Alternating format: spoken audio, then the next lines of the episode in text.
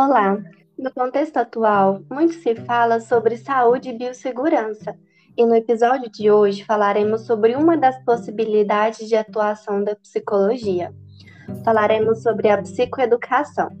E para esse bate-papo, teremos como convidada a professora Andréia Batista Magalhães, doutora em Psicologia da Saúde, psicóloga obstétrica e perinatal e professora da PUC Goiás e da Universo. Seja bem-vinda, Andréia. Obrigada, Obrigada, por aceitar o convite estarmos nesse ambiente para a gente discutir sobre uma das práticas da profissão do psicólogo. Eu que agradeço a oportunidade, Ana Carolina. Tema super importante para a gente conversar. E para a gente começar, vamos falar um pouquinho sobre o trabalho da psicologia da saúde? Vamos. É essencial a gente pensar, e agora, depois da pandemia, é, a conduta do psicólogo na saúde tem ampliado ah, o repertório prático, né? E falar em psicologia da saúde requer a gente pensar nas possibilidades de intervenção. Como a gente pode pensar a, o acesso e, a, e a, os espaços em que a psicologia hospitalar pode atuar. Né? E eu acho muito interessante quando você pensa nessa proposta, porque nos dois últimos anos nós temos fortalecido essa, essa prática e a pandemia, é, claro, contribuiu com isso, para que a gente pense na psicologia da saúde com um repertório mais ampliado, né, Ana? Ah, entendendo que durante muitos anos a psicologia da saúde, o termo, inclusive como, como proposta ocupacional, ele era entendido como para o profissional, ele era, ele configurava, é, definia o profissional que atuava em hospitais, tanto que a gente começa, uh, durante muito tempo o nome era psicologia hospitalar, e a partir de estudos, né, e da observação social, clínica que nós fazemos dessa intervenção, a gente consegue ampliar e entender a necessidade de pensar psicologia da saúde nesse contexto mais global. Então, uma fala que eu acho interessante é quando uh, a, a, própria psicologia hospitalar ela pede é, licença, licença teórica para extrapolar o ambiente hospitalar, porque a gente entende que em qualquer contexto nós precisamos fazer psicologia da saúde. Né? É claro que isso é, caminha junto com o, a proposta de, de, conhecimento do que é psicologia da saúde, a gente avalia nessa percepção o modelo biomédico, a transição desse modelo biomédico de um profissional que é, trabalhava, atuava, uh, tinha noções de intervenções clínicas dentro de um ambiente hospitalar, inclusive com uma separação didática, não é? Ah, e aí um parênteses, a entrada no hospital também não foi tão tão, tão especificamente direcionada para, né? Tem toda uma história nisso também. E, a, e aí, desse modelo, a partir da, da concepção do modelo do modelo bio, bio, biomédico, né? A gente tem essa concepção ampliada do, da estrutura da psicologia da saúde como proposta é, biopsico-sócio-espiritual. Então, a gente consegue, nesse sentido, entender a psicologia da saúde num contexto em que eu preciso acessar o sujeito e não necessariamente o sujeito adoecido no hospital ou o sujeito adoecido na rede pública, né? Na saúde pública ou na saúde privada, né? Então a gente amplia um pouquinho para conceber a ideia dessa intervenção num aspecto mais amplo e que, claro, né, como profissional da área da saúde, é, eu me sinto mais confortável, uh, inclusive teoricamente, em pensar que a gente pode levar esse sujeito para estar em todos os lugares e ser avaliado do ponto de vista clínico a sua saúde global e não necessariamente saúde fisiológica, né? Quando a gente pensa nessa amplitude e nessas possibilidades que o psicólogo hoje tem, é, é, muito interessante a gente pensar que em qualquer área, em qualquer local que a gente estiver, nós estaremos falando sobre psicologia da saúde. E como uma possibilidade de, de intervenção, né, nós também conhecemos a, a psicoeducação a, como ferramenta de trabalho do psicólogo, né? E eu gostaria de saber como que, que você percebe essa, essa ferramenta, né? Essa, essa possibilidade de intervenção no contexto atual. Ana Carolina, eu acho que, a, que a gente tem feito muita coisa como psicólogo da saúde, mas falado pouco desse, desse acesso. Então, nesse sentido, só para é, reforçar a importância da sua pergunta, né? Quando a gente pensa em psicologia da saúde, é, nos últimos, uh, vou falar dos últimos 30 anos, que é, que, que é o período em que a gente viu o movimento da psicologia clínica para o hospital, né? E aí a gente olha para a atuação do profissional da saúde, aquele profissional que trabalhava em hospital. Então, esse era um profissional da área da saúde com atuação hospitalar. E a própria necessidade social, as próprias vulnerabilidades é, sociais, e eu entendo que essas vulnerabilidades, elas só foram percebidas pelo, pelo, pelo profissional da psicologia da saúde, né? O profissional que atua em saúde, porque ele entende que esse sujeito é um ser, né, biopsico socioemocional, biopsico espiritual. Quando eu concebo essa essa noção de sujeito, e aí um, um parênteses, é, inclusive o conceito de saúde da Organização Mundial de Saúde fala desse desses aspectos, né, para validar saúde ou doença, eu preciso entender que eu é, é, a minha necessidade profissional ela vai estar onde tem pessoas, né? Eu falo muito isso em sala de aula, onde tem gente. E aí, Ana, a, a psicologia começa a se posicionar na perspectiva prática, na proposta prática, para intervir em outros ambientes.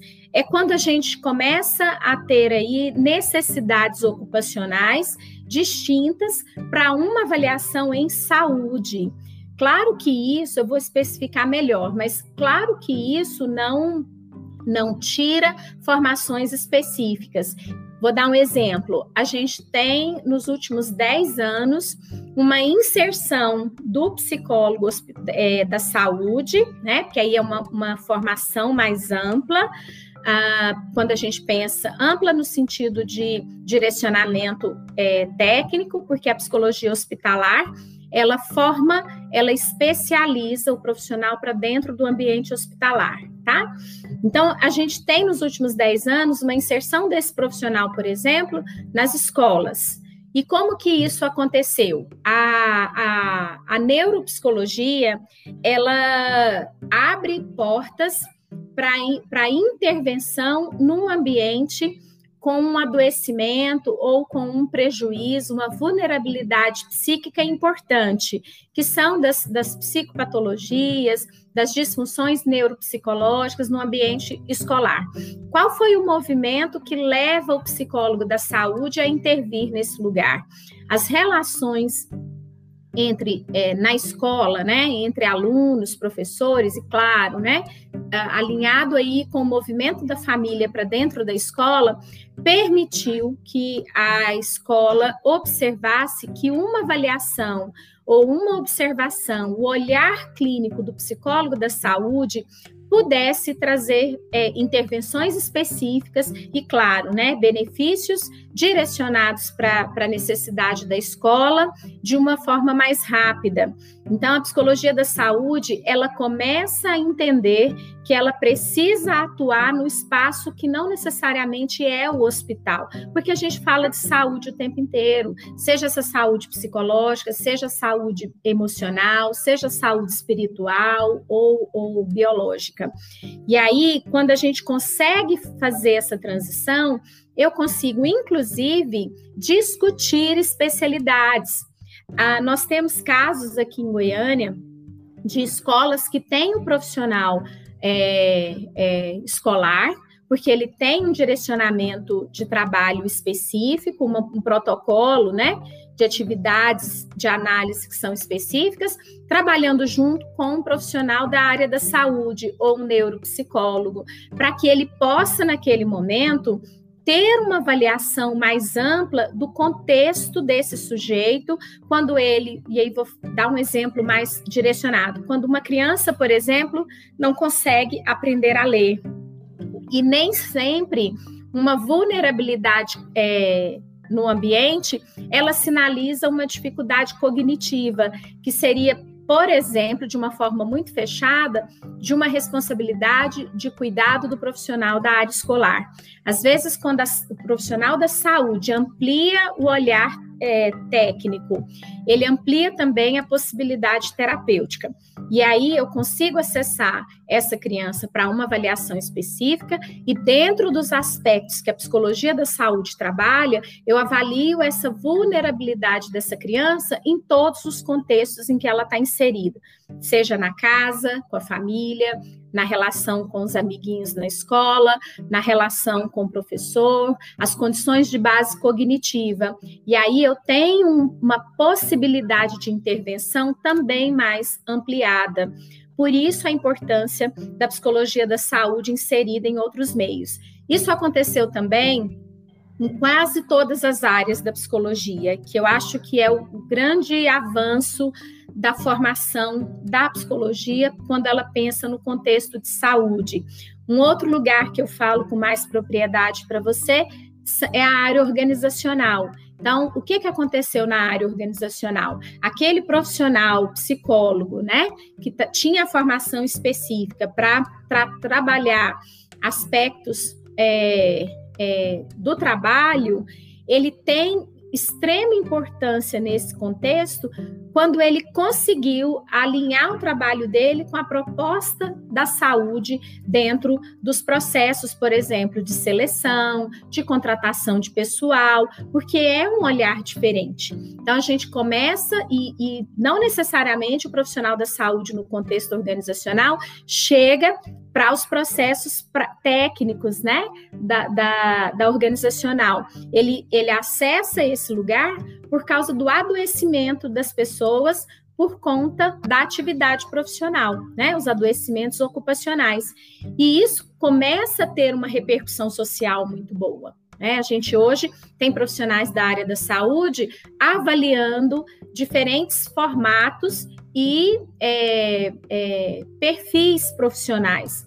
Né? Ah, tá aí a síndrome de burnout, que é uma das, das, das doenças mais conhecidas do âmbito ocupacional e que, é, e que a, a, psicologia da saúde, o profissional da saúde contribui de forma sistemática para avaliar, a diagnosticar intervir e, e acompanhar depois. Né? Então, a psicologia da saúde, e não só na nomenclatura, porque nós estamos é, formalmente dentro de uma grande área, que é a área da saúde, mas como intervenção, como prática, nós abrimos espaço para estar em todos, todas as linhas de frente da psicologia. E claro, né, Ana, uma questão que eu acho, você trabalhe comigo, né? A gente já discutiu isso outras vezes.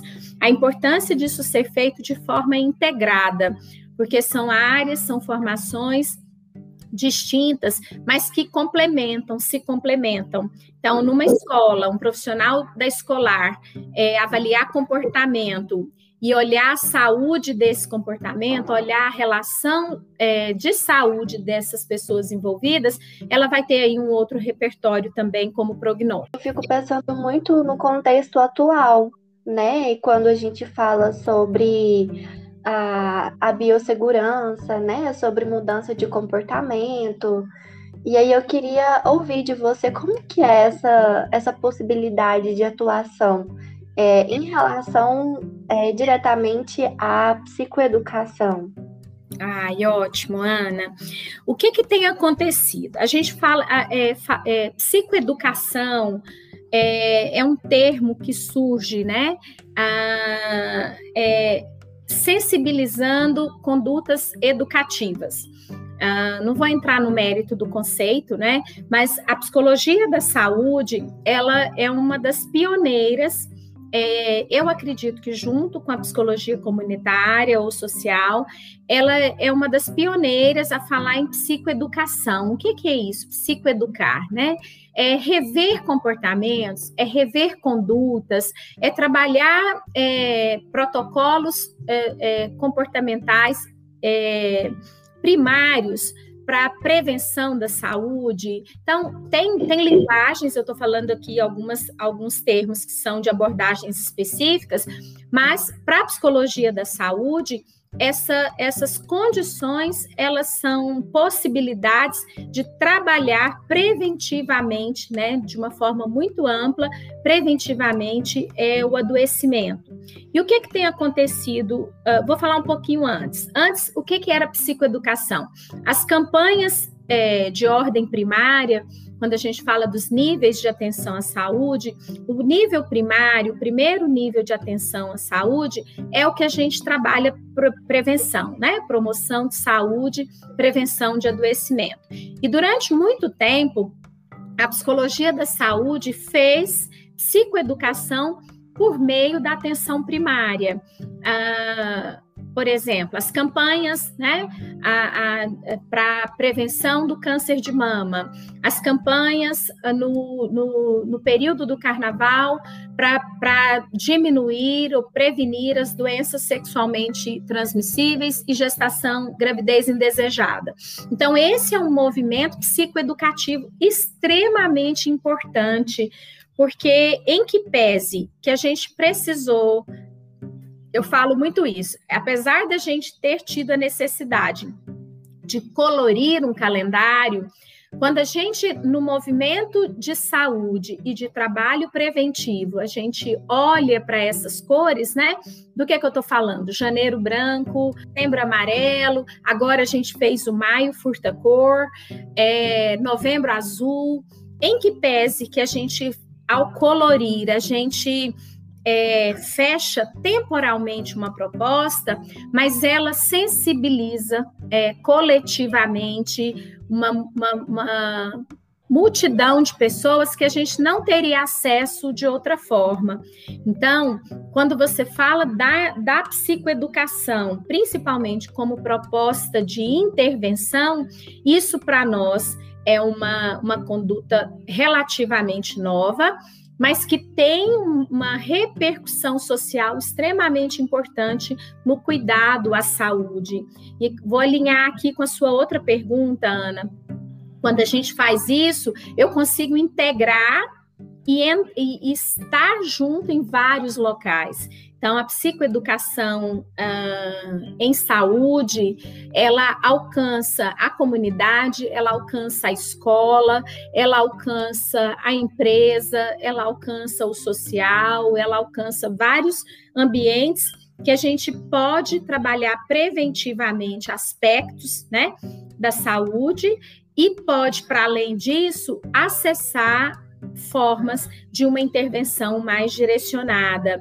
E isso é novo, relativamente novo, porque antes a psicoeducação funcionava basicamente como uma intervenção, como uma proposta é, de, de, saúde primária. Então, eu vou falar, isso aqui que nós estamos fazendo, por exemplo, é, há cinco anos atrás, poderia ser somente uma proposta de atenção primária. Hoje a gente sabe que é mais do que isso, porque quando você é, abre espaço e você se expõe para falar é, de psicoeducação, você precisa, nós, né? Precisamos também entender que nós somos responsáveis pela intervenção que, que vem a partir da, da, da psicoeducação. Né? A pandemia ela traz um outro recorte para nós. Nós precisamos, no, no, nesse último ano, um ano e meio, né, refazer formatos de psicoeducação. Tá aí, né, os podcasts, as redes sociais, as lives. Isso também para a psicologia da saúde é, foi uma forma de fortalecimento metodológico da intervenção, porque quando eu acesso esse público, a minha fala ela, ela precisa ter propriedade terapêutica. O que é propriedade terapêutica? Um termo que a gente precisa ter cuidado, porque eu não vou falar, não vou falar e nem fazer é, terapia nesse contexto ou com essa ferramenta. Mas eu entendo, né, a partir de uma proposta é, social, que quando eu consigo fazer psicoeducação, informar, eu consigo tirar dúvidas, eu consigo acessar um público que tem dificuldade, por exemplo, de chegar no, no, numa unidade básica de saúde, eu estou trabalhando terapeuticamente condutas sociais. Né? Então, é um olhar, e, e esse é um olhar é, mais pessoal, Ana Carolina, porque quando eu faço um movimento diferente de psicoeducação, eu estou acessando pessoas que é, dificilmente é, teriam acesso de outra forma para falar e fazer é, psicoeducação. E eu acho isso extremamente importante. Isso é fruto da necessidade ocupacional, da necessidade de trabalho para a psicologia da saúde que surgiu na pandemia, né? Um recorte disso, né, que eu acho que, que pode exemplificar ah, quando você fala de psicoeducação, é o que aconteceu quando no começo da pandemia esse profissional teve que refazer protocolos de trabalho, principalmente o que estava dentro de hospital, né? Ele, ele precisou limitar acesso, ele precisou limitar é, visitas, a, tudo que a gente trabalhou durante muitos anos, né, no sentido de humanização numa situação, num contexto de adoecimento, cai por terra quando a gente não pode ter contato. Mas a psicologia da saúde, ela ampliou por uma questão de necessidade, mas isso metodologicamente foi muito produtivo para nós. Nós ampliamos o nosso discurso com base em psicoeducação. Isso foi muito importante para nós. Eu acredito que nós vamos ter aí um antes e um depois, né? Da, da psicologia da saúde dentro da proposta de psicoeducação, né?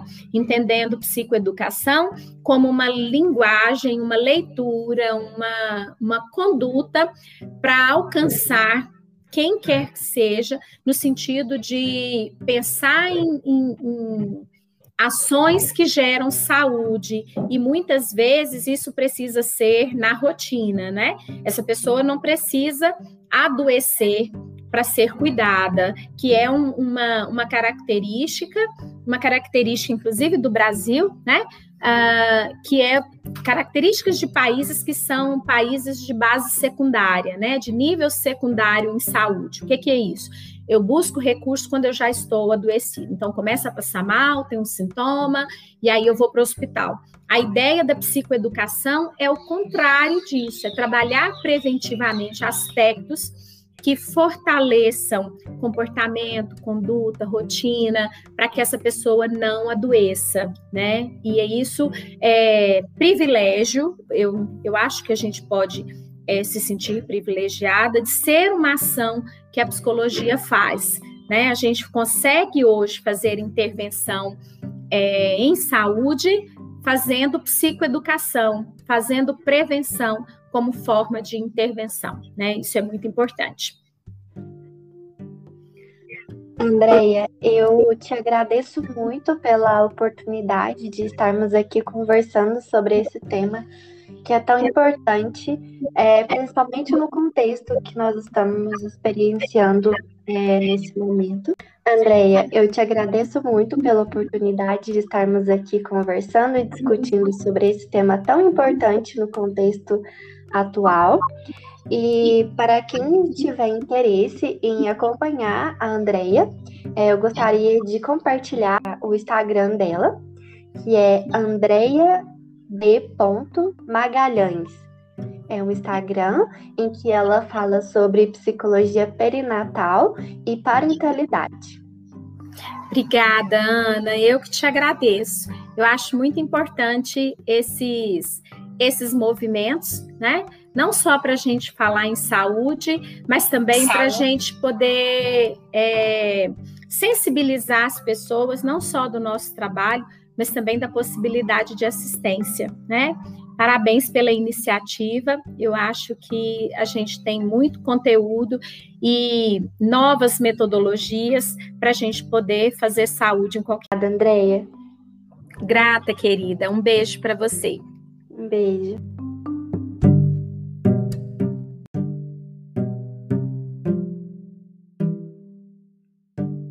Meu nome é Ana Carolina Souza, faço parte da equipe de estagiários de licenciatura da NOS e para você ficar conectado com as novidades, acompanhe o Instagram, arroba